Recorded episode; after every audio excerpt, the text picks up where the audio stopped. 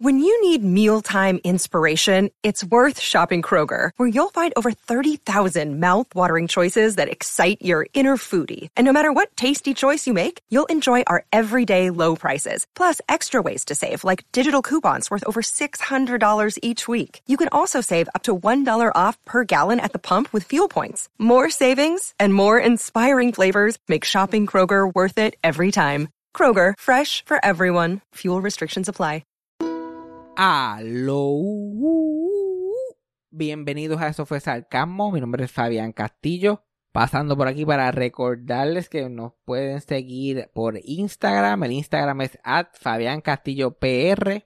Y para cualquier cosa que nos, que quieran dejar saber, que quieran que hablamos en el podcast o pregunta, cualquier cosa así, nos pueden escribir en nuestro email. Eso fue sarcasmo at gmail.com. Porque lo que pasa es normalmente mucha gente me escribe por Instagram y después los mensajes en Instagram se me pierden y toda la cosa. So, cualquier cosita que nos quieran dejar saber, cualquier cosa que quieran que nosotros sepamos, que me quieran enviar a mí, que le quieran enviar a Cassandra, eso fue sarcasmo at gmail.com. Y recuerden que si les gusta este podcast, suscribirse, dejar un review y compartirlo con los amigos y con los enemigos también. Pero vamos con el episodio rápidamente. Play the thing. Eso fue sarcasmo. Fue lo único que había. Eso fue sarcasmo. Lo escucho todos los días. Eso fue sarcasmo. En el trabajo tú tranquilo. Eso fue sarcasmo. Con Fabián Castillo. Ok, yo quiero empezar el podcast primero que nada, cagándome en la madre al gobernador de Puerto Rico, porque es que no hay de otra. Por más que uno trata, no hay de otra, más que cagarse en la madre de ese desgraciado cabrón, que yo no me explico cómo una de la metí un tiro en la frente. Voy a tener que ir yo. Yo no tengo pistola ni intenciones de hacer eso. FBI, porque esto es todo, esto es todo sátira. Esto es para reírnos solamente. Esto es para reírnos nada más. Y el otro día el, el gobernador tuiteó, qué sé yo, una mierda ahí de no, que, si- que le va a dar yo no sé cuántas horas, que era como que le voy a dar eh, 14 mil horas, más horas de lo que Regis Philbin pasó en la televisión para que arregle el anuncio, y no, voy a buscar otra, otra- otras opciones. Y mira, cabrón, una de las opciones pues tú, yo con ganas de, pero después uno se tuitea eso y te llama al FBI. Ajá, sí, sí, te bloquean la Pues cuenta. mira, tú coges una soga y te enganchas allí de la, del, de- del balcón de la fortaleza y nada, que suelto. Se te quitan los problemas. Y ya está. Pues es que mira qué, qué persona va a ser cabrón. Y, pero más cabrones son la gente que todavía, bueno, es que son víctimas, son víctimas del, del sistema, ellos no saben más nada. Ellos no saben más nada. Y, y a mí me encojonan más los detallitos, lo que la gente no habla. Porque a mí me sabe a mierda el cabrón gobernador andando con una camisa de botones que diga Pedro Pierluisi gobernador. Cabrón, tú trabajas en un gestal. Yo sé quién tú eres. Todo el mundo sabe quién tú eres. Sí, eso, eso está como Lo- que de más. Lo único que hay que mirar es el desastre para no decir quién es responsable de todo. Eh, Pedro Pierluisi gobernador. bien bien Cabrón, proud, bien parece, proud. cabrón, que es viernes, cabrón. Parece que está en una clase graduanda. Viernes, es viernes, era ponerse la camiseta del trabajo. Él las mandó a hacer, el cabrón las mandó a hacer con los chavos del pueblo. Uy. Mira, ponte un polo. Hasta José y yo por lo menos se ponía el, el- para, para la emergencia, se ponía el jaquecito de la defensa civil y tú sabías que esto se jodió. Cuando tú veías al gobernador con el jaque, la- pero no, el cabrón tiene que hacer de camisita, para nada, para andar con un mismo loco allí, como si fuera un maestro inglés. El huele bicho. Es verdad, esos son los vibes que tiene. Y un maestro inglés que no hace nada, es un maestro inglés que no hace nada, como el que yo tenía en octavo grado, que lo que hacía es que todos los días llegábamos y nos, todos los días llegábamos y nos daba una sopa de letras, el cabrón. Una sopita de letras con palabritas en inglés mientras él estaba en la computadora. Ah. Ahora es el superintendente de la región, porque así que trabaja el gobierno. Ahora es el superintendente a, a, un- a dos latidos del gobernador, del gobernador. Porque así son. La gente que llega arriba son los huele bichos más grandes. ¿Y qué estaba haciendo? En vez de dar clase, estaba lambiéndole el ojo y chanchullando con el gobierno. Y haciéndole cosas en la computadora. Y por eso fue que llegó a donde está. Y así son todos. Otra cosa es. El, el, el, yo no sé quién más desgracia, el gobernador o el cabrón que anda aguantándole una sombrilla. Pero está en la reina Inglaterra, el cabrón este. Es un servidor público. Y con las dos manos vacías, cabrón, porque si tuviera que tuviera un, un paquete de, un paquete de ajón en una mano y una caja de agua en el otro. Bueno, el parado. ahí. Él, él caminando con las manos así vacías, un mamón ahí, aguantándole la sombrilla. Mira, yo prefiero, yo prefiero mapear mierda en planes fitness, que estar aguantando la sombrilla a un huele bicho que tiene dos manos. Uy. Uy, no. Hasta Sandra Saitel podía aguantar su propia fucking sombrilla. ¿Cuál es la jodida mierda? Y eso se lo hacen a todo el mundo, no al gobernador. Cualquier Ajá. alcalde, cualquier huele bicho, cualquier soplapote. Sí, es verdad. Tiene 10 lambones y uno aguantando la sombrilla, otro jascándole las bolas. Y Dios mío, los tratan como si fueran geyes. Como si fueran geyes y ellos se lo viven. Que ellos se lo viven, Se esa lo es la cosa. viven. Ay, Dios mío. eh, De, de- Pierluisi se levanta todos los días, se mira en el espejo y dice, they hate us con they, because they hate us. Así que esa gente vive. Literal. Así que esa gente vive. La gente mu- viejo muriéndose. Cuando yo vi que Sandra Saide se murió, yo tuve que clicar el artículo a ver si se había quemado la casa. Con una jodida vela, porque así que se mueren los viejos en Puerto Rico ahora. Se han muerto como 10 Güey. a ese tajo. Y se seguirán muriendo porque es un desastre. Fucking cabrón que son. ¿A quién se, a quién se lo coge? Pero eh, esos son los detallitos, las cositas. Otro detallito que me tiene, pero las bolas hinchadas. Que a mí me tengo un joto en el pantalón de tan tan hinchada que tengo las bolas. Telenoticias. Ahora yo me paso viendo telenoticias. Ay, En. Telemundo todos los días. Chacho, Dios mío, ya yo sé por qué la lavan tanto al Twink. Ya yo sé por qué la lavan tanto. Porque mucho huele bicho ahí en Telenoticias también. Qué mala costumbre. Y los otros noticiarios estoy seguro que hacen esto, pero a Telenoticias como que se le nota más. Hacer promociones con el sufrimiento ajeno. Ellos cogen el video de una mujer llorando porque lo perdió todo y dicen, "Ah, ya tenemos el clip, ya tenemos el clip. Córtate, ¿qué minuto fue ese? Córtalo. Ponlo ahí. Y cuando, cuando tu vida es un desastre, cuando te lo llevan todos, en noticias está ahí. La gente llora, gemilla llorando. Y de promo, no le dan ni un chavo a los cabrones para ayudarle a poner una ventana. Pero lo tienen ahí quemado que lo dan 14 mil veces al día en Ujú. Enfoque Anuncia aquí. Y los reporteros, ¿cómo se siente? ¿Cómo se siente usted? Like, eh, eh, su, su esposo violó a su hija, la tiró por un jisco, la mató, la quemó, la tiró por otro bajanco más, la echó en un barco, y ahora usted lo perdió todo en este huracán, y perdió su trabajo, y no se puede ir del país. ¿Qué- ¿Cómo usted se siente? ¿Cómo usted se siente? ¿Y ¿Cómo se supone que me siente, hija la gran puta? Maravilla. ¿Cómo se supone que me sienta yo? So, cabrón. ¿Cómo se me siento? Me siento como, como, como, como el gordo este con el jaque de Jeremy. Así me siento yo. Que no encajo, que no encajo. Se me olvidó Héctor Vázquez Muñiz. Me siento como Héctor Vázquez Muñiz con el de Jeremy, cabrona. Así me siento yo. Así me siento yo. La- yo soy Héctor Vázquez Muñiz y la vida es ese jaque. Yo no, no me da break. No, todo el mundo anda con el jaque dejado menos yo. Oye, preguntas estúpidas. Sí, sí, sí, sí, sí. Cabrones infelices. Yo, por eso que Roberto Cortés no soporta a ninguno de ellos. Por Es eso que no él, es un ninguno. real one. Él es un real one. Él es real. Él es- yo soy el Roberto Cortés de gimnasio. Yo los miro a todos con contempto. Y mire, cabrones. Infelices que son todos. Ay, Dios. Mi familia asumo que está bien, porque yo ni he llamado para allá. Porque es que me da ganas de vomitar. Sí, Hablar con ellos cinco minutos y verlos. Ya están sositos, sositos, sí, imagino. sositos, demacrados. Pero para la misma vez en la ilusión todavía. No, que, que no, Luis andaba por ahí. Luis andaba por ahí los otros días. Eh, Pues mía, si, si andaba por ahí, no te preocupes. Ten fe y no nade. Que Luis andaba por ahí los otros días. No, yo ni llamo. Pero yo, yo no, no sé, no, no, no sienten nada, no, no, ellos no encuentran nada malo ahí, no sé. Que me da, me, como que en una parte me da tejol. Yo me pongo a ver la noticia, me da tejol porque yo soy catastrófico. Yo pienso, ¿te imaginas que la luz no vuelva? Que nunca, nunca haya más de 40% de Puerto Rico con luz. Eso- y, y la aceptan. Eso puede pasar y mañana y lo aceptan y la gente sigue levantándose a ir a trabajar. Porque el puertorriqueño nada. ya está así. Y yo estoy diciendo, ¿te imaginas que eso pasa? A la misma vez yo estoy como que, ay, ojalá que, o- mi familia, ojalá que estén cuatro años sin luz, a ver, a ver si rompen en algún punto. A ver si en algún punto dicen, chacho, este odio cabrón, este fucking gobierno. Pero a, a ver, a ver A hasta ver. cuánto, pero yo no sé, yo creo que no, ya, ya este punto ha pasado demasiado. Ha pasado demasiado. Ahora mismo ese revolú de que no hay diésel y que si la ley Jones y hay un barco de diésel dándole vuelta buscando parking a fucking Puerto Rico. Yo escucho a mi mamá decirle, pero es que hay diésel. Es que hay diésel. Pero ¿por qué la gente dice que no hay diésel? Pues, tú vas a escuchar. Pues, mira, Y ella debe saber porque ella tiene un truck. ella, estaba dice. escucha- ella lleva escuchando no tiene otro fucking día. ¿Cómo no va a saber? Todo el fucking día. Por favor. eh. ¿Tú no viste el, el tweet de Progreso Estadista? Hay diésel. Hay diésel por todo esto. ¿Tú no ves? Es que, mira, no te dejes llevar por la gente. Mira, todo lo exageran. Todo lo exageran. Todo lo exageran. La gente muriendo, o sea, en plegostay con el culo cagado. Y ella como que la gente exagera. Y después los argumentos en Twitter de esos cabrones PNP que yo estoy, Dios mío, Señor Jesucristo. Yo estoy enfermo. Yo veo Sí, yo pero estoy se- enfermo. te- yo diría, esto eres tú. Esto es culpa tuya. Sí, porque yo me pongo a ver eso, porque es que yo no lo puedo No, ni creer. culpa tuya. Anda pa'l carajo. ¿Cómo estos argumentos hacen sentido? Mira, graba, un cabrón ahí grabó a Normando Valentín sentado en la acera al frente de Abracadabra en Santurce. Y míralo, ay, el más sufrido, Normando Valentín peleando con la gente y mira, y desayuna, y desayunando un domingo en familia. Mira qué cojones, mira qué cojones.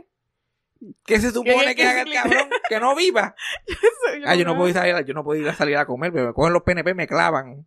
Yo soy independentista, yo solamente puedo comer en Cuba. ¿Dónde está la lógica en eso? Yo no, no sé, no sé cómo ellos procesan. Hay luz, en- hay, hay luz en Abracadabra, probablemente él no tiene luz, o si tiene, qué sé yo, como quiera, él tiene que seguir viviendo su vida o intentarlo. O cualquier persona que critique, cualquier persona que diga que es independentista y critica al gobernador o, que, di- o cualquier cosa es como que, ah, chacho, con dólar americano y con pasaporte americano, así cualquiera. ¿Cuál es la otra opción? ¿Hay otra opción? Mm, mm. Yo nací en Puerto Rico, ¿qué más se supone que utilice? Le digo, yo no, yo soy independentista, yo pago con coco. ¿Ustedes cogen coco aquí? No sé, no sé cómo Y la gente le da like, chacho, sí, ¿verdad? Que eso, eso- Sí. Chacho, ¿verdad? Chacho, bien dicho. Ah, se tenía que decir y se dijo. Ajá, no, cabrón. Venga, chavo. Ah, eh, cabrones. Ah, van, van, van a la universidad ni que con beca y dice quejan. Pues cabrón, ¿para qué los mandas a aprender? Si los mandas a aprender, se van a poner un poquito inteligentes, aunque sea. Ujú. Se van a dar cuenta que esto es un cabrón desastre. Pero no puedo. Chacho, no, va Bonnie, ah, chacho, pero. Claro, es la- como la mierda esa de la ley 22. Que rápido, no, la- Bad Bunny se beneficia de la ley 22 y hablando mierda. Eso no, se- eso no se supone que sea maravilloso. Que él esté hablando en contra de una ley que, que lo esté beneficiando. Eso es anormal.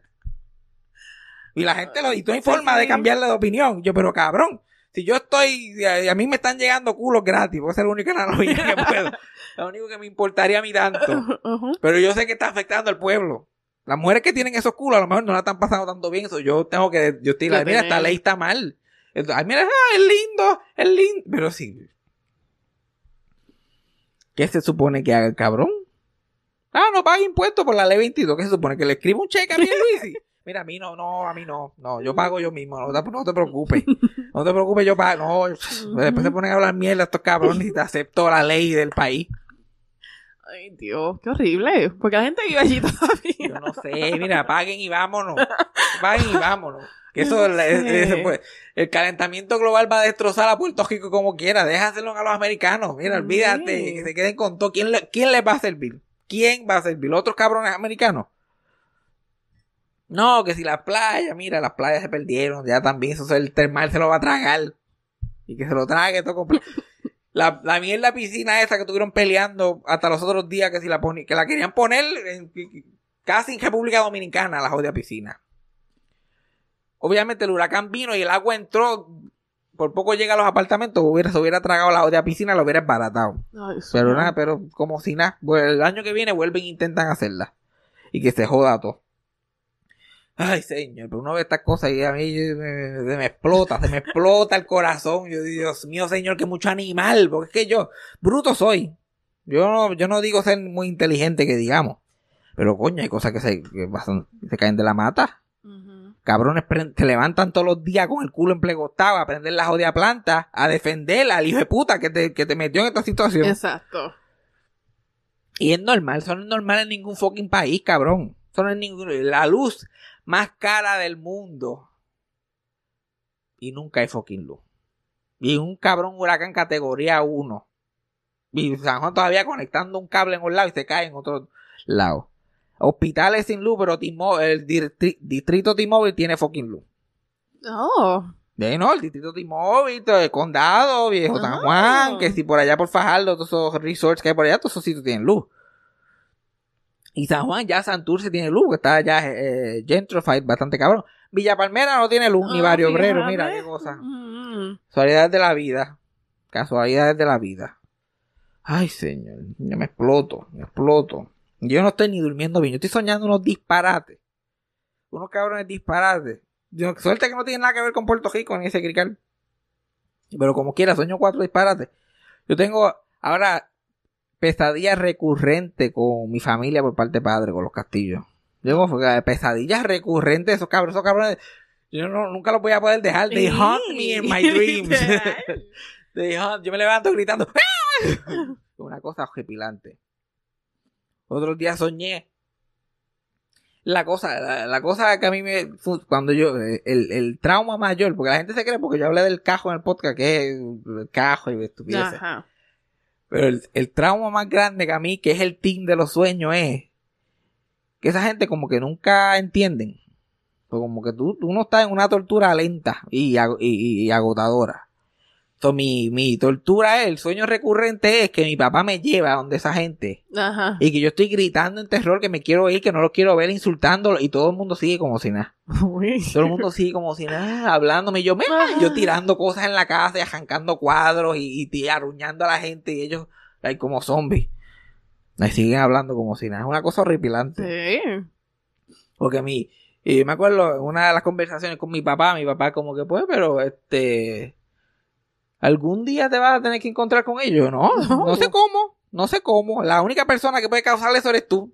Todo eso yo vivo en Tejol, de que algún día va a haber algún cabrón reúne y yo voy a tener que irme ape shit, pero a un nivel grande.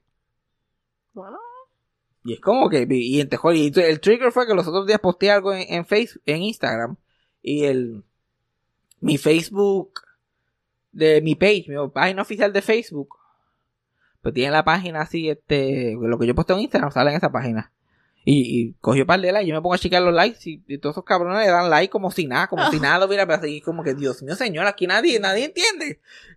Entonces yo quedo como, como, como, como la Muri teenager de 13 años, como Sí. que I hate you, leave me alone. Sí, sí, sí. Sí, sí, sí. Y es como que una cosa, yo estoy, eh, don't worry darling, yo estoy ahí. es como una película de Jordan Peele que no se acaba.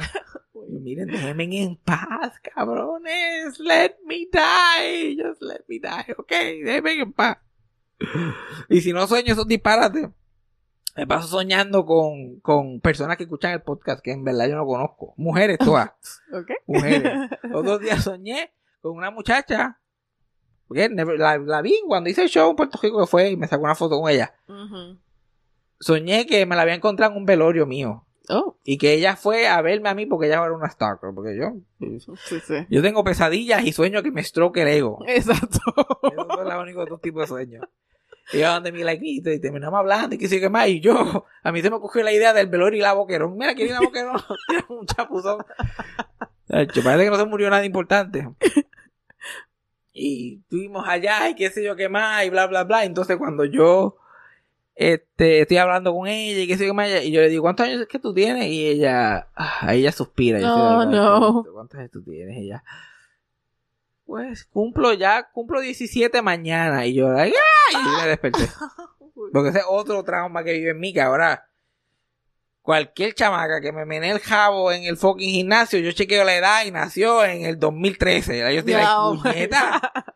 Cago en la hostia, pero ¿por qué? ¿Por qué las adolescentes son las únicas que me encuentran a mí interesantes?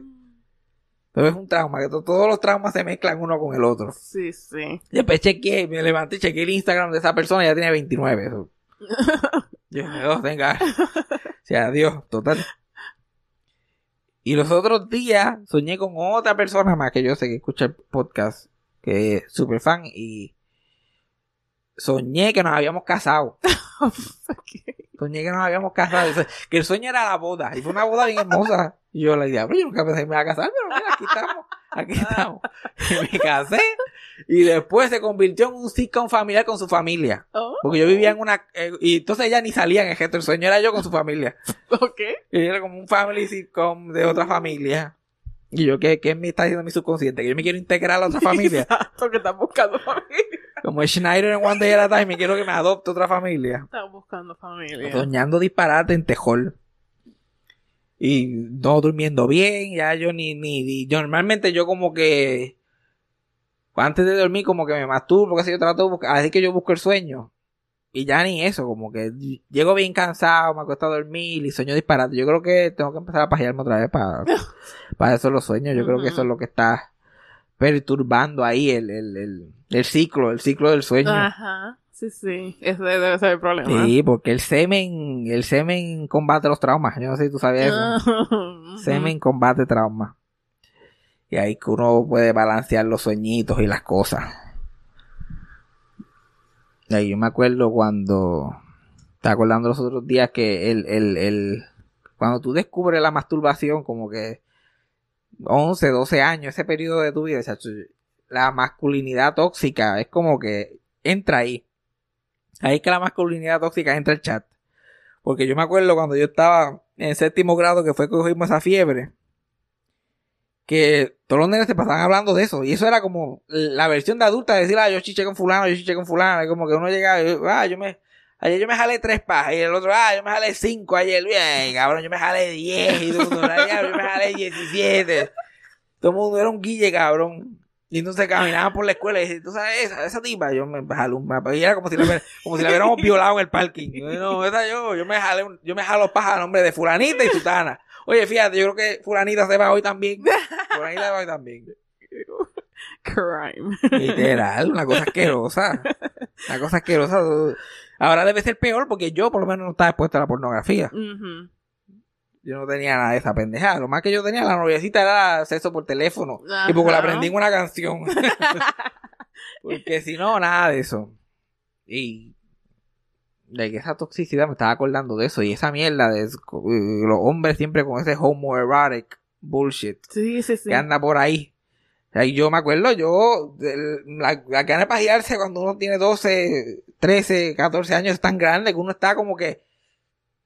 Yo no pensaba más que en eso. Yo, Dios mío, que lo que me falta es matemática, ciencia, guagua. Llego, me baño. y, eh, Ya yo tenía todo. Mi vida estaba alrededor de eso. Ajá.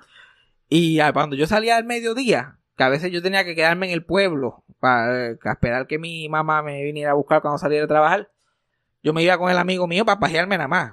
Y él y yo nos encerrábamos en el cuarto, él se iba a una esquina, yo me iba a la otra y nos pajeábamos allí. Y yo, like, dale, here we go. Y se trancábamos la puerta. O si no, la, la- estas son las cosas más gross de, de la infancia. La hermana, que la hermana, nosotros teníamos 12, la hermana tenía 17. Ok. Y la hermana era una modelo. Y él- obviamente ella estaba allí con la mamá, porque el papá él no estaba, solamente estaba la mamá. Y nosotros éramos bebés para ella, un Ujú. chamaquitos. O ella andaba en nua por la casa. Ella era una modelo de 17 años. Ajá. Ella en el patio por ahí básicamente en panty, una camisa sin brasier y unas tetotas enormes. Yo mirándola para la ventana y pajeándome como si mañana. Y al lado del hermano con el mismo gusto. Con el mismo gusto. Y yo estoy cabrón, pero tú. Y, Pero como él no tenía más nada. Él se quería matar después, pero él no tenía más nada, él no tenía. Y no quería los catálogos esos de Sears. Sí, me ya los catálogos de Avon los tenían cansados. Él cometiendo crímenes contra la humanidad. Sí. Y después cuando la mamá entraba, nosotros le decíamos que estábamos viendo películas piratas. Ajá. Y pues, teníamos peliculitas piratas, las teníamos todas. Al frente de la casa de él, los viernes, un tipo ponía una carpa y tenía los libros llenos. Oh. Él veía las películas en su casa antes de que yo pudiera ir a verlas al cine. Me acuerdo que tenía una copia de la película de los Simpsons, que eso era que la peor parte de la película era la parte esa de Spider-Pig, que es la parte más graciosa. Después, donde estaba puerco araña, puerco araña. Venía un cabrón en el cine que se paró a ir al baño y, y tapaba el cuadro completo. Porque esas eran las películas pirateadas. Sí, sí. Las que de antes, eso. Piratear por internet son mierda. Eso- los nenes de ahora no saben que Yeah. un cabrón tenía que ir al cine y apuntar, no un celular, una cámara, una cámara debajo del sobaco. Yeah. Tenía que vestirse mujer y una de las tetas era una cámara Yeah. para poder grabar. Y un cabrón, huele vi, probablemente Pedro Pierluisi, se levantó en la parte de Puerco Araña. Y yo, cabrón, tú no Ah. sabes lo que estás perdiendo. Tú, esa, esa es la parte. Esa es la parte.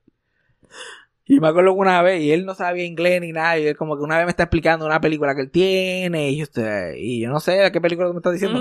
No, que es de un león y, y hay como una cebra y viene una jirafa y están en el zoológico en Nueva York y hay Madagascar. Mad- sí, es Madagascar, que si quiere ir a verla. Yo, dale, vamos a verla, me gusta Madagascar.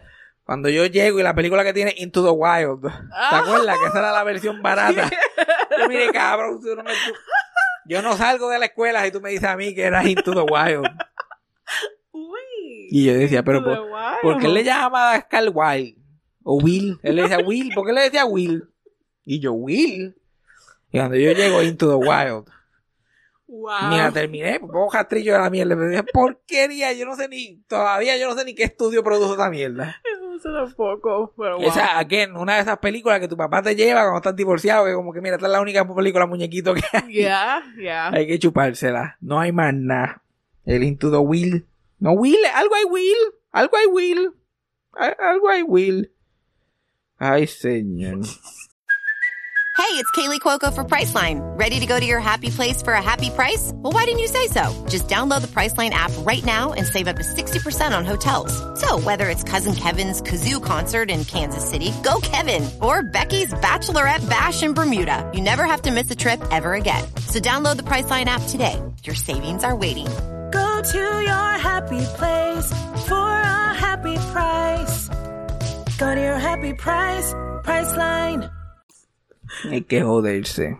Oh, pasó una noticia como que interesante, que a mí siempre me está interesa, a mí me interesa mucho y siempre veo como que diferentes noticias, pero no he visto todavía eso en acción, ahora que lo estoy empezando a ver en acción. ¿Te acuerdas cuando hablamos del concierto ese de ABBA? Que ellos se iban a poner unos suits y lo iban a hacer más jóvenes. Yeah. También hace años atrás me acuerdo hablar en el podcast que ahora querían contratar actores muertos y hacerlo en CGI. Yep. Pues ya esa tecnología está entrando. Disney la está usando bastante. Y anunciaron que James Earl Jones, un actor eh, legendario en Hollywood, que ya tiene noventa y tantos años, que ha hecho la voz de Darth Vader desde la original hasta el presente en la gran mayoría de los proyectos, anunció su retiro y que le cedió los derechos de su voz al estudio para un programa ahí de inteligencia artificial que recrea su voz. Wow. Yep. Y ya Freddy y yo nos sospechamos porque el último show, que es el, creo que fue el de Obi-Wan, este, sale Darth Vader y nosotros escuchando la voz de Darth Vader, le suena como James Earl Jones, pero suena como él en los 70. Este hombre no suena así ya. Entonces nosotros estábamos como, y lo acreditaban, pero nosotros como que, "Mm, yo no creo, no sé, estábamos como que sospechosos. Y ya habían usado esa tecnología públicamente para. ¿no? Creo que fue en el Mandalorian, yo no sé mucho de estos de Star Wars. Que Mark Hamill tuvo que interpretar a Luke Skywalker otra vez, joven. Pues y le ponían todo esto, le, pon- le ponían toda esta careta digital joven y toda esta cosa. Y para que su voz sonara como la voz de él, pues él hablaba y después en la grabación la alteraban con esa tecnología para que se escuchara como él de joven. Y pues eso funcionaba bastante bien, por- porque es él lo único que le ponen unos efectos. Pero ahora quieren crear el performance de la nada. Como usando una tecnología y ahí y editándola y moviéndola aquí y coge y usando inteligencia artificial recogiendo todas las grabaciones que tienen. La computadora va como que adivinando qué haría él en esa línea, qué inflexión Oh. usaría. Y. "Ya, es, es- es- es una tecnología que resuelve bastante. Pero ay, ay, cuando tú lo escuchas hay algo, ay, por lo menos a mí Sí, hay sí. algo ahí off, hay algo ahí. No es, no es auténtico. Se siente real pero no lo es. O como que se, se escucha real pero no se siente real. Le falta soul. Y literal, porque como Ugh. suena como él, pero It doesn't feel. literal, no se siente como él. Ahí no, es una persona. Parece que, lo- que le metieron la mano por el culo, lo están moviendo como un puppet. Así que se siente. Pero por esa es la dirección que se van. Yeah. al parecer. Y ya, ya estaba pasando, parece que ahora fue que decidieron hacerlo público, porque hace como dos o tres semanas le dedicaron, le pusieron el nombre a un teatro en Broadway, eh, el nombre de James Earl Jones, y él apareció, y se nota que estaba bien mayor, se veía demacrado, se veía ya bien mayor, y ahí como que ya no podían ocultar más de que realmente no era el que estaba dando esos performances. So, anunciaron de que él ya se dio su voz y que va a ser un advisor. Meaning que yo dije, dame los derechos de tu voz y por cada cosa que Dark Vader salga hasta que tú te mueras te mandamos un cheque. Y decimos que tú estás dándonos advice. Como que qué advice son para si estamos usando una computadora. Ajá. Entonces como que un chequecito para pa, pa cuadrar con él, para transar de goodwill que está bien, porque pues Eso está, está culpa de él, un guisito. un guisito, un guisito para mantenerlo parte de la familia. Así hicieron con el que hacía Chewbacca, que se llamaba eh, Peter Mayhew. Cuando The Force Awakens iba a ser, que lo quisieron traer para atrás, él tenía jodillas malas, era un casco viejo ya, no podía con su sí. vida, pero como quiera lo, lo usaron para todas las escenas que eran sentados, como que en una esquina y qué sé yo. Y para otro usaron un doble. Un doble que básicamente hizo toda la película. Y pues él tuvo ese big comeback y todo eso. De- después de eso, Disney decidió, pues, el, el que hizo del doble, hacerlo el, el papel oficial de Chewbacca. Y el Peter Mayhew se iba a quedar como el advisor. Y los restos de películas, like, todas las películas que salieron después, mientras él estaba vivo, lo tenían acreditado. Pero el tipo estaba bien enfermo ya. Estaba en su casa. So, pero le mandaban un chequecito y para qué. Para no tirarlo a la basura porque estaba viejo. Esa es la, la estrategia que ellos están haciendo para cuadrar a esa gente. Pero eso es lo más real que he visto que está pasando. Esas otras tecnologías, no sé si algún día realmente. Yo me acuerdo que hace años anunciaron que James Dean, que ya ha muerto toda la vida, Ujú. iba ni que a, a, a salir en una película. Lo iban a recrear el de CGI, todavía lo estoy esperando. Sí, sí, sí, sí. Eh, La gente habla mucha mierda, pero ahora la verdad, ¿quién va a ver eso? ¿Quién va a dar chavo para que lo hagan? Y sé que hay una compañía que exclusivamente representa a gente muerta que está haciendo este big push. Están tratando de empujar a Burt Reynolds y que si el otro y que si el otro. Para que se pongan a hacer peliculitas con ellos. Ok. Pero lo que la gente no cuenta también es que la vida es cíclica, que todo, todo tiene su momento. Ok, el tipo es una leyenda y siempre lo van a recordar, pero Déjalo no es- pero al público no le importa tampoco ver cosas nuevas cuando él no es, no es él en realidad. Like, ya a la gente no le importa ver cosas de la gente cuando ya están mayores. Like, Burt Reynolds ya no, no, he couldn't get arrested in this town, como dice la gente. Él van a dar una- un muñequito de él, un minion de él, pero joven, manda por ahí, mira, let's move on. Es una estrella, la estrella más grande del mundo del 75 al 78, pero estamos en el 2022. Ujú, Hay exacto. otra gente por ahí. Hay otra gente haciendo cosas. Porque si no, lo vamos a como de gente Ay, estúpida. sí. Mira, la gente hay que dejarla ir. Exacto. Gente hay que dejarla ir. Hablando de gente que hay que dejar ir, hay que, tengo que decir también que Betty White tuvo un auction del estate de White y esta mujer dijo, mira, véndanlo todo. Oh, Véndanlo todo. Mira, muchachos, si yo tratando de convencer a esta mujer que me ayudara para comprarnos algo. No. Nosotros necesitamos un sofá. Betty White vendió hasta el sofá.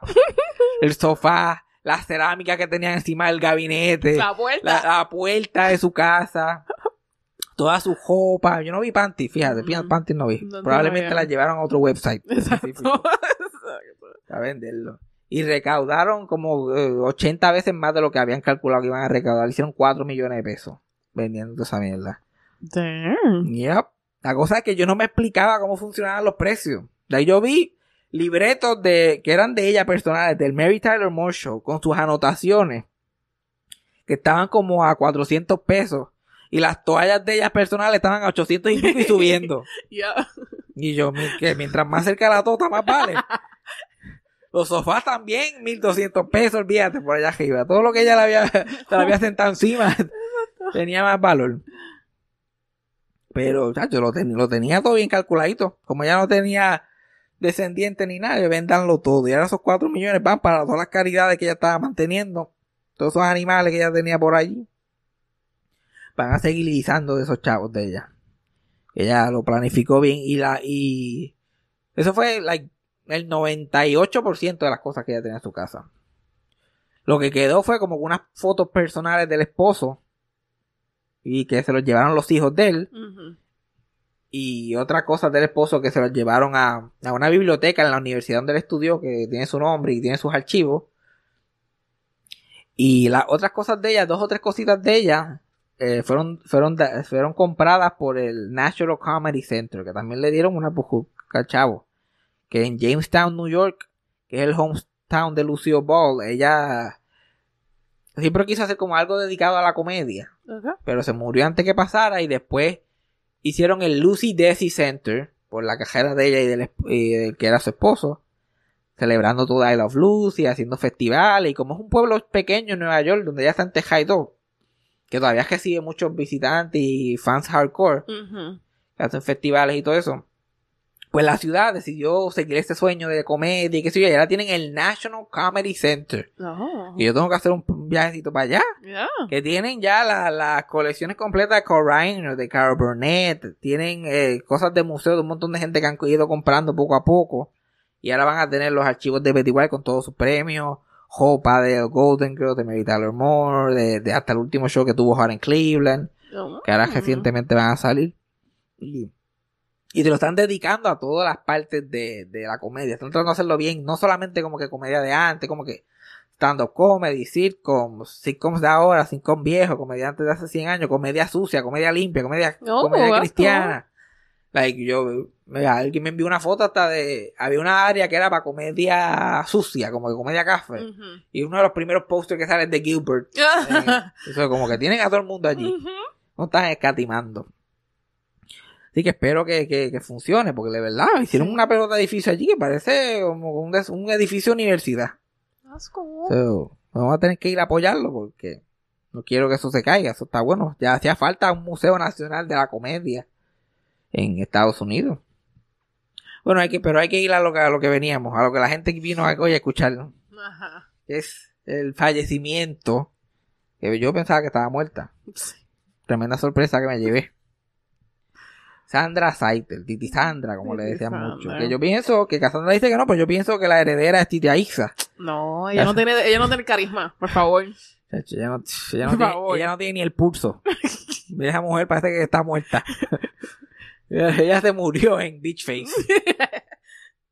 Y yo no sé por qué Keila Hernández se muere. Y de toda la gente que hay en ese canal, dice, tú sabes, la que tiene cara de bicha allí, ella es la que tiene que bailar para los cumpleaños ahora. No sé qué decisión Uy, no sé. fue esa. Tampoco. Pero anyways, pues lamentablemente se murió. Dijeron que tenía 79 años, ahora leyendo resulta que tiene, tenía 78. Que yo asumía que era más vieja por alguna razón. Como que yo hubiera dicho que tenía 75 hace 10 años atrás. Cómodo. So, yo estoy como que, wow, 78 nada más, pero todo el mundo me va a seguir rápido. Oh, Sendito era una nena. Era una niña. ¿Cómo, cómo esto pasó? ¿Por qué tengas acento de Laura en América? Y la tipa tiene un legado grande, porque estuvo 30 años haciendo televisión para niños. Entonces, generación tras generación. tras- Yo pensaba que había sido yo y como que dos o tres generaciones para atrás. Esto va como que mucho más allá. Ajá. La tipa lleva desde el 71 hasta el 2001 haciendo programas consecutivos de niños. Y era una eh, eh, actriz, cantautora, escritora, ella hacía de todo un poquito. Y, y, y su carrera como que se... Bueno, terminó en la silla de juega, pues su carrera como que se estancó poquito, pero esa mujer podía hacer un montón de cosas. Ella, se, ella es eh, de República Dominicana originalmente, de una madre italiana eh, y un papá que era de lebanés, ¿es que le dicen allá de por el carajo? So, por eso es que ella era blanca. y entonces viene a, a, a Puerto Rico cuando era adolescente y estudia en, la Yupi y se hace maestra. Y estuvo un par de años siendo maestra, haciendo proyectitos creativos por el lado. Y no es hasta que necesitan a alguien que la sustituya. Necesitan a alguien que sustituya a una mujer que estaba presentando un programa de niños en el canal 7. Que el programa se llamaba, era eh, Room. Que Romper Room era un programa de niños que estaba sindicado por todo Estados Unidos y tú podías hacer tus propias versiones. No. Y Puerto Rico tenía su, pro- su propia versión. Que era básicamente un programa, uno de los primeros programas de niños que se hicieron, que era bien diseñado como si fuera una maestra en un salón de clases, dándole clases a unos nenes con jueguitos y dinámicas y cosas, pero tú lo podías ver desde tu casa. Y ahí, ya- ahí que ella empieza a hacer programas de niños en ese show. Mientras está en ese show, es que tiene el terrible accidente, que bueno, es una cosa bien triste, que la vida de uno cambie por un, tan drásticamente por un momento. En el que ella fue a la playa con unas amistades y ella, era, una, ella le era like being sporty, le encantaban los deportes, bailar, cantar, brincar, saltar. Se pasaba brincando y saltando con los nenes en, en, en, en el programa. Y están en la playa, están todo el día en la playa. Cuando se van a ir, ella se va a dar el último chapuzón de la tardecita. Ajá. Y entonces se trepa donde se había llevado tirando ya un tiempo. Pero la marea había bajado. Y no se había dado cuenta. Y se ha metido sólido ahí. Y por, por poco no lo logra. Ella se la tuvieron que llevar a Estados Unidos. Ella misma, ella misma cuenta, como que famosamente ella cuenta que ella tuvo esa experiencia que salió de su cuerpo y se vio. Y como que la viraron para atrás y toda Ya. esta cosa. Y ahí fue que sobrevivió. Tuvieron que reconstruirle la cadera completamente. Y la, la espina dorsal con tornillos y cosas. Ella tuvo que estar sin bajar la cabeza por nueve semanas para que eso se curara. Mirando el techo. y no podía ni tocarse la cabeza. Y ella estuvo usando de semanas con el agua salada y las algas y todo eso encima. Una cosa espantosa. Mientras eso pasaba, la gente seguían animando el show, esperando a ver si ella se pudiera recuperar. No sabían la gravedad del asunto, porque en ese tiempo no había tanta comunicación, no había tanto lo sé todo. Pero finalmente ella llega, que era eh, parapléjica, y, y regresa a hacer el show y el, el canal pues manda a todos los, la deja que haga el show pero sin los estudiantes. Pero como ella no podía bailar brincar y como sentían que ella no iba a poder ya tener el control de ellos pues la pusieron a ella sola allí en el show. Y esa fórmula como que si los nenes no funcionó muy bien. y, y el show lo cancelaron. Pero ella se mantuvo haciendo discos para niños y qué sé yo. Ahí fue que sacó el, el clásico disco de las tablas de multiplicar. Que eso, cuando yo era chiquito todavía, mi maestra que tenía, mi maestra de matemática tenía 800 años también.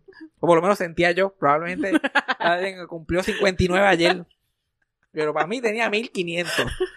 Y ella le sacaba el polvo a ese, a ese vinil y multiplicado por uno, uno por uno, uno. Y a no le encantaba porque uno se sabía la canción.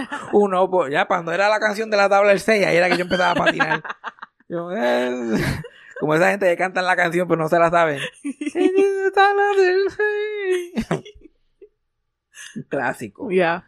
Pues ahí la, el, el canal 7 la coge otra vez para otro programa de niños y ella empieza a escribir y dirigir el show y formatearlo pues a, su- a sus capacidades. Y se convierte en otro palo también que dura muchísimos años hasta que el canal 7 estaba teniendo problemas como siempre. Por eso ya no existe. En, en Telemundo, el tío Nobel, que era otro de los, de los pioneros de este programa de niños, se fue para el carajo para Miami y él y se quedó un espacio en la programación de niños entonces le ofrecieron un contratazo bien grande a, a Sandra Saiter ya se muda para Telemundo y crea el showcito este con, con Lubrielito y Dagmarita a mí Lubrielito me da miedo todavía to this day, to this day. Yo, él, está, él estaba de más en ese show a Dagmar le queda pero Ajá. a Lubriel mira por favor vete para tu casa ¿Qué tú, ¿por qué estás vestido pirata? ¿por qué estás vestido pirata? vete para tu casa y ellos empiezan a, a- a escribir ese show y lo hacen una ese como todo Puerto Rico se copian de todo una mezclita ahí como que de The Muppet Show con Sesame Street y, y, y bla bla bla y no tenían que llenar muchos espacios de programación porque esos programas que hacían en Puerto Rico eran básicamente entre medios de caricaturas que ya habían comprado que si los Looney Tunes y los Tommy Jerry Ajá. Tú tenías que tener unos bloquecitos de 8 o 9 minutos mientras ponían una caricatura después para matar el tiempo. Y el pollito Ollito, el pollito Ollito es una, este, es una ave grande. ¿Cómo se dice ave? Cassandra, ¿cómo se dice ave grande en inglés? Big Bird, ok. No, yo pensaba que era yo. Pensaba que era yo. Ese concepto ahí que, que Sandra Saiter le salió de la nada. Ella se levantó. de- cuando salió de su cuerpo, Dios le dijo un pollito amarillo. Y lo bajó. Pollito. Un pollito que se llame Hito, cabrona. Eso va a quedar, te la vas a comer, te la vas a comer. Y, y, eh, allá en Estados Unidos tienen un suit ahí bastante bueno. So, tú traiste más mierda. Para que, para que no haya copyright. Tú traiste más mierda que encuentres. Hazlo con papel de periódico y pega y lo pintas de amarillo, que se joda. Con, aqu- con- como que el finger painting ese, ¿cómo se llama eso en español? Siento que acrílico no es, qué sé yo, something. eh. Es un programa de disparatero para los que están escuchando. Ok, aquí como tres facts puede ser que haya en todo, el- en todo el podcast. Entonces ya siguió con ese programa. Eventualmente le fueron cambiando el formato y cambiándolo de nombre, pero era básicamente el mismo show. Hasta que finalmente en el 2001 la mandan para su casa. Y mientras ella hacía ese, ese tipo de programación, también ella hacía un programa en el, en el canal 6 que era todo sobre la gente discapacitada, como que entrevistando personas que eran discapacitadas y lo que habían hecho y cómo se habían superado y las cosas que hacían. Porque en la televisión puertorriqueña todavía es la única persona como que discapacitada en una silla de ruedas que ha tenido una carrera. Ujú. De que ella era la... eh, eh, el- para mucha gente fue la primera persona que vieron en una silla de ruedas en su vida. Sí, sí. Que ahí era que estaba esa representación. Ella fue la pionera en eso. Ella siempre tuvo una carrera ex- exitosa, no importa de sus limitaciones. Y eso no es fácil, especialmente en esa época que todavía muchas cosas no se sabían, la gente se cree. Y todavía la gente se cree que eso es sentarte en una silla de y síguelo. Ajá. Que eso no tiene complicaciones, eso te cambia el cuerpo completamente. Tienes que estar bien pendiente a muchas cosas. O ella, en los 70 y 80, un montón de, de úlceras y problemas y dolores. Aquí no saben inventar el concepto ni ponerle un cojín a la jodida silla. No. Ella tuvo que, que sufrir toda esa pendeja. Pero era un ejemplo para la gente, un ejemplo para muchísima gente, porque usaba su fama para llamar la atención a otras personas con la misma situación, para recaudar dinero, para tratar de hacer la vida más este disponible para todas estas personas. Tanto así que Angela Mayer hizo famosamente un bio series de ella. Ahora que lo hacen cada cinco minutos, Angela Mayer en los 80 hizo una miniserie de la vi que se, que se, que se llamaba como que, qué sé yo, algo de gaviota, levántate gaviota, es una, yo sé que tenía gaviota en el título. Ay, Dios. Y, y protagonizada por, por mi ex profesora de sagrado, Elienis Cadilla. Mm. Y ella, ¿sabes? Que ellos dramatizaron toda su vida y todas esas cosas. Y Belén Cadilla tuvo que tirar una charca y todo para, para simularle el asunto. Wow. Eso. Si hubieran habido Emmy, si hubieran habido Emmy, se lo gana. Porque fue una de esas series que fue un palo. Como esa serie que todo el mundo coge fiebre mientras van pasando las semanas, más gente está hablando de ella. Ajá. Sí, sí. Hasta que se convirtió en el, en el sendo palo. Después que ella se, se- después que la retiraron de la televisión, ella siguió activa por muchos años, haciendo shows privados, haciendo, eh, trabajando mucho con la, con la Asociación de la Distrofia Muscular también. Entonces siempre se mantenía ocupada, pero ya los últimos años fueron súper difíciles. Para ella, esa mujer le pasaron, le pasó las mil y quinientas. Porque yo no soy, eh, estar en una silla juega toda la vida, tú no tienes muchas expectativas de vida porque las- se sigue complicando la cosa mientras van pasando los años. Pero ella quería mantenerse activa. Que ella, te, te digo, ella con- reconstruyó su vida completa como una persona parapléjica, la que aprendió a guiar con esos cajos que tú manejas con las manos, hacía todo junto, nunca se, se casó, vivió sola toda su vida, like, hacía todo. Su su gran este romance fue con un italiano. Oh. su único como que great love of her life. Ella estuvo con un italiano allá porque una vez que fue a Italia a visitar a su abuela materna pues conoció a este italiano y el italiano le dijo para que se quedara con ella allá y se casaran y qué sé yo pero ella tenía esta cajera en Puerto Rico estaba ya haciendo el show de con los nenes y decidió no hacerlo y de casualidades de la vida como que un mes o dos después que ya regresó de Nueva York de las operaciones y estaba haciendo el show en silla de ruedas, recibe una carta de ese hombre diciéndole que se había casado y enseñando una foto de la esposa. So, yo no, y eso es algo que, que me enseñan en la serie también, que ella siente por un momento como que, ¿cómo hubiera sido la vida si yo me hubiera quedado allá con él? Sí, sí. A lo mejor no fuera famosa, pero estaría caminando, probablemente. Y casada. Y digo, ahí que empiezan los what ifs. Pero ella siguió para adelante con sus gatos, porque me metí en su Facebook, que mucho le gustaban los gatos a esa mujer. Y los pájaros también se convirtió en una cat lady. Una cat lady. Ese fue su hobby.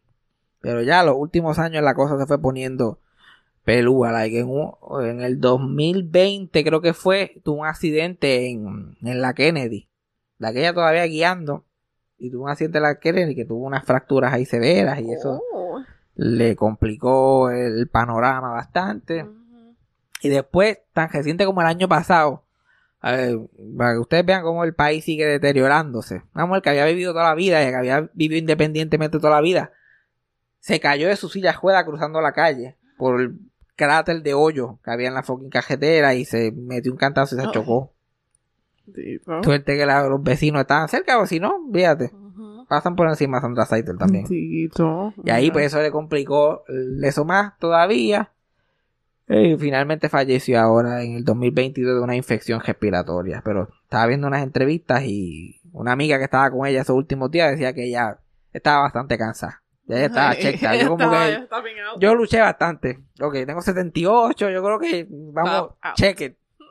Ella dijo, si salgo de mi cuerpo esta vez, no vuelvo. Y parece que salió otra vez y dijo, no, esta Ah, vez síguelo, no, síguelo. Ya yo viví lo que iba a vivir. Y que, pero hizo muchas cosas buenas, muchos lindos recuerdos para muchos niños de Puerto Rico, bueno, viejos ahora de Puerto Rico. Sí, sí, sí. que la van a recordar. So, yo por lo menos estoy, a- yo estoy contento de que ella decidió virar para atrás. Esos 40 añitos más que estuvo aquí. Que estuvo aquí. Y ella lo- los aprovechó, definitivamente que los aprovechó.